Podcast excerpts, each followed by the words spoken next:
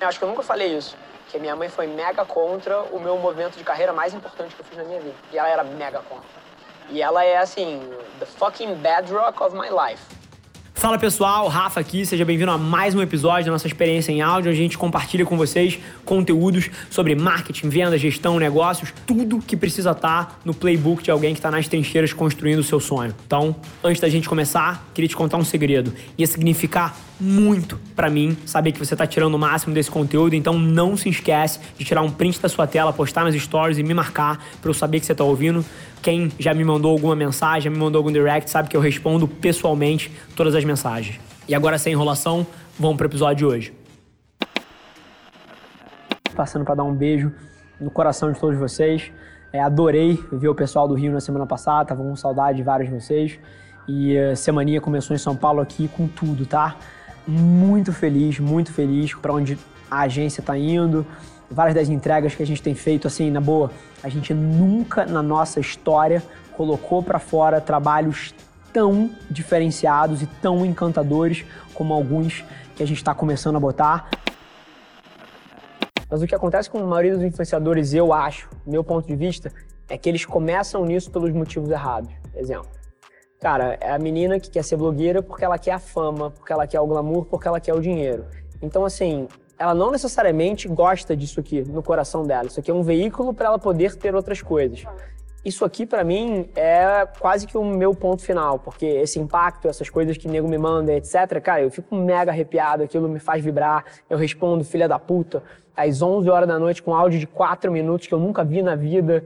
E acho que por isso eu tenho menos chance de encher o saco do que a média que está fazendo porque quer ganhar 40 mil reais num post. E detalhe, e se você usa querendo os aplausos, isso é uma vulnerabilidade gigante, porque assim, porque o que não for aplauso, e vem muita coisa que não é aplauso, vem muita crítica, principalmente quando você está começando, quando você faz pelos aplausos, cara, você não consegue. Porque, assim, quantidade de guerreiro de teclado que tem aí fora, que vai falar o que quiser e que é o que eu coloquei hoje de manhã, bota até aqui o, o negócio. Respeito por todos vocês que estão na trincheira, porque vai da arquibancada é mole. Eu acho que eu nunca falei isso. Que minha mãe foi mega contra o meu movimento de carreira mais importante que eu fiz na minha vida. E ela era mega contra. E ela é assim, the fucking bedrock of my life. Ela é o meu porto, o meu pilar. E assim, foi mega contra o meu movimento mais importante de carreira. E o fato de que eu não escutei fez eu ter a vida que, que eu tô vivendo hoje em dia. Os pais, eles criam sonhos pelos filhos e eles têm expectativas que o filho seja A, seja B, e que por várias vezes, não só expectativas, mas também eles têm medo por você, né? Então, pô, são pessoas vividas, que já passaram por muita coisa e têm experiência sem dúvida nenhuma, mas eles projetam o medo deles na gente. E essa linha tênue entre você ouvir quem sabe, mas você não deixar ele projetar as frustrações da vida dele em você, é uma coisa que distingue quem vai ser feliz e quem não vai. Sendo raiz como a gente é, como vocês sabem, estamos construindo um escritório aqui, aqui em Sampa ainda. Bota até mais uma vez aqui. O escritório que está que tá em construção deve ficar pronto agora na última semana de março. Mas enquanto estamos num coworking aqui em São Paulo, assim, e é o que eu sempre falo, assim, zero glamour, a parada é a trincheira, muito menos desculpa do porquê que não pode ser feito, de o que está atrapalhando, que não tem infra e não tem estrutura. Tô eu aqui, o CEO da porra da empresa, gravando na academia do coworking. Então, assim, não tem desculpa, né? A gente. Porrada na cara de todo mundo cheio de mimimi. Mas, papo reto aqui, até estamos gravando. O que, que a gente está fazendo aqui? A gente está gravando a intro do novo formato do Avelar Media Experience, que vai mudar de nome, vai virar Nas Trincheiras, versão em áudio. Então a gente vai ter dois. Nas Trincheiras, versão vídeo, onde vocês vão poder acompanhar a minha rotina como CEO da Avelar Media da Cria através de uma documentação e uma experiência em vídeo, e do outro lado vocês vão poder ouvir os principais temas que estão na minha cabeça, as coisas em cima das quais eu estou refletindo, numa experiência em áudio também, nas trincheiras, versão em áudio. Então a gente veio aqui para o nosso estúdio multimilionário para gravar a intro do, do novo formato e uma reflexão para vocês, tá? Assim, o Covid-19 ele mata é, 3,5% das pessoas que são infectadas por ele. Muito mais ativo é, e muito mais letal em pessoas mais idosas e com complicações de saúde do que em seres humanos saudáveis, que aí a proporção de morte chega a 0,02%. E fica uma reflexão para vocês, tá?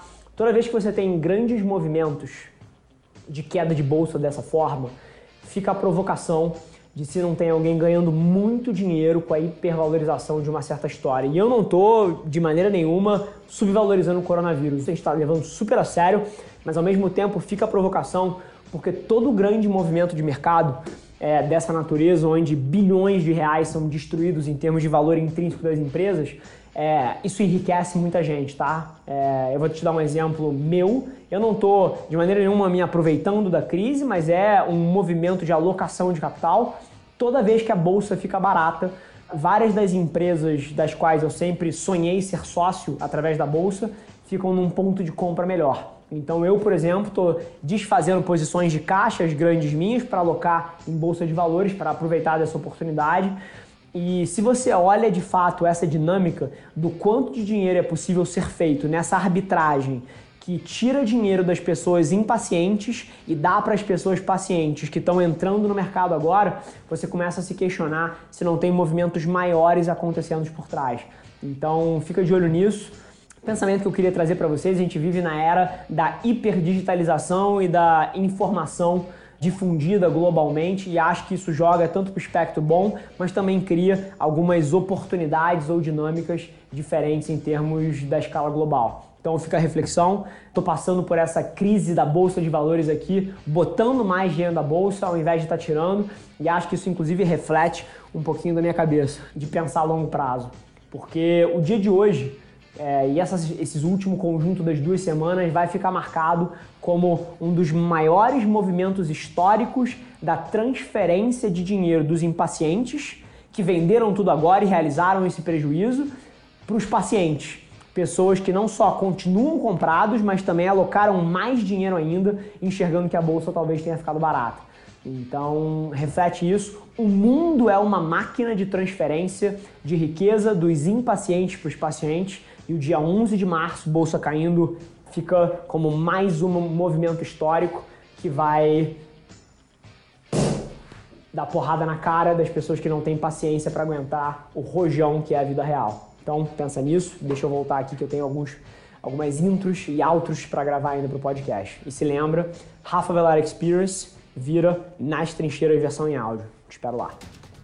Esse foi mais um episódio da nossa experiência em áudio. E como eu já falei, eu adoraria saber que você está gostando do que a gente está compartilhando por aqui. Então não esquece, se você está tirando valor desse conteúdo, isso significar o um mundo para mim, que você tirasse um print da sua tela, postasse no Stories me marcando e aproveita para ir na sua plataforma favorita também e deixar um rating de cinco estrelas e um comentário lá, ajudando a gente a construir essa comunidade tão vibrante que move o Brasil para frente através do empreendedorismo e que fala desse Brasil que dá certo. É um prazer ter vocês comigo e a gente se vê vê no próximo episódio do podcast.